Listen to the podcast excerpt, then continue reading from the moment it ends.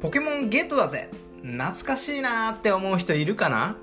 はいこんにちは。まさやです。ということでね今やみんな大好きなポケモン。今日はね何の話しようかなと思ってたんですけども今日のテーマはポケモン GO の売り上げが右肩上がりな件。まさやもやってますよっていうねこんな話をしたいと思います。はい。で皆さんはポケモン世代でしょうかね？実はポケモンって世代を超えて人気なアニメだったりゲームだったりします。はい。でまあ僕の世代だとポケモンのね初代それこそね赤黄色青緑とかね。でまあそこから金銀とかクリスタルとかそんな感じで出てくるんですけども、まあ、その辺が世代だったりとかするんですがもしねあのこれを聞いてる方がもうちょっとね年下の方僕よりももっと下の方だとしてもどんどんね新しいポケモンっていうのが出てきてるので、まあ、どの世代でもねポケモン好きっていうのが多いんですよ。で、それこそこの僕よりもね、上だったりしても、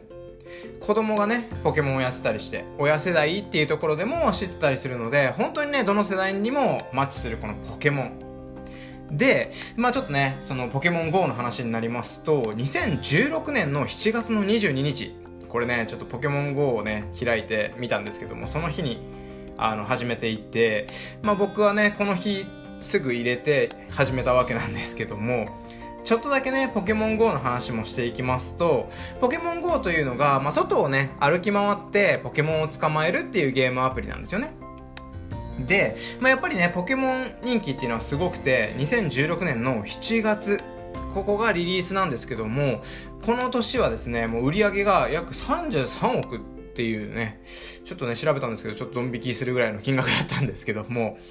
まあね、ここまではもちろんポケモン人気もあって売り上げが上がるっていうのはわかるところなんですが、ポケモン GO といえば、まあ先ほども説明した通りですね、基本的には外に出て外出してポケモンを捕まえたり、まあジムリーダーとかね、レイドバトルっていうバトルでいろんな人と一緒にバトルをして強いポケモンを捕まえたりとかっていうそういうゲームなんで、まあ家の中ではね、そ、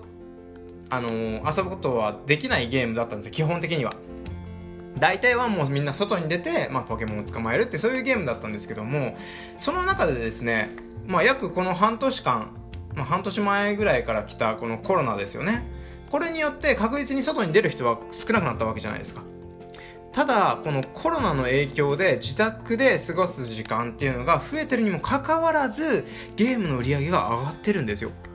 これはもう勉強になるなと思ってね、こんなラジオを撮っているっていう、まあ、前半戦の話なんですけども、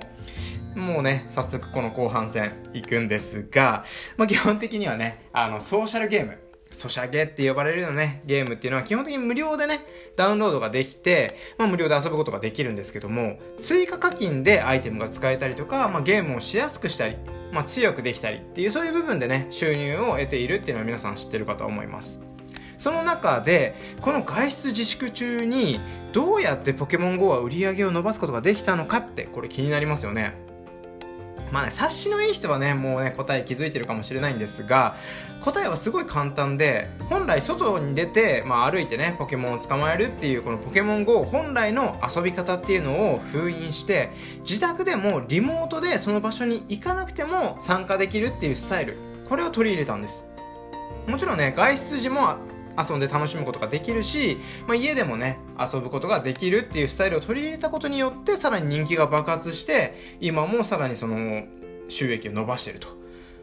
でさらに少しでも外に出て楽しみを、まあ、増やすっていうスタイルを作り出したことによってですね高齢者の方。なので、まあ、高齢者って言うとちょっと失礼なんですけどももうあの結構年齢層が高い方もあの獲得することができたんですよね。これもうね最強の立ち位置ゲットしたなっていう今回のお話でした。まあ、結論ね、まあ、何の話をしたかったかというとですね、日々変わる世の中の動きにいち早く気づいて、新しいものを入れたもん勝ちですよ、皆さんっていうね、こういうお話。はい。